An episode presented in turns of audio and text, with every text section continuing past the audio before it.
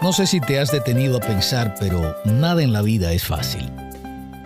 No podemos sentarnos a esperar que sucedan las cosas.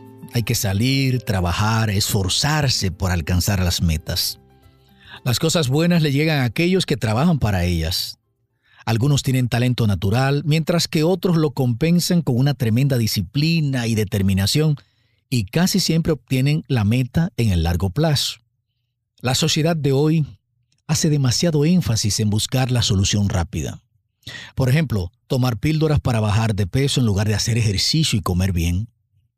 Ninguna pócima, ninguna pastilla reemplaza el trabajo diligente, enfocado y duro. Hay que trabajar. No existe un ascensor hacia el éxito. Debes tomar las escaleras. Así es que hay que olvidarse de las excusas y ponernos a trabajar porque eso es lo que Dios ha diseñado para el ser humano. Ahora es siempre el mejor momento para salir de tu cascarón y decir, todo lo puedo en Cristo, Él es quien me da fuerzas. Y no estoy hablando de pensamientos positivos ni libros de superación, no, no.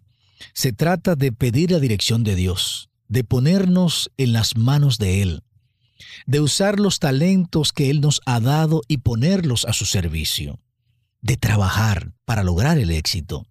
Y como dice Proverbios capítulo 3 versículo 6, reconócelo en todos tus caminos y Él enderezará tus veredas. Miqueas Fortunato te invita a tomar mejores decisiones. Hasta la próxima.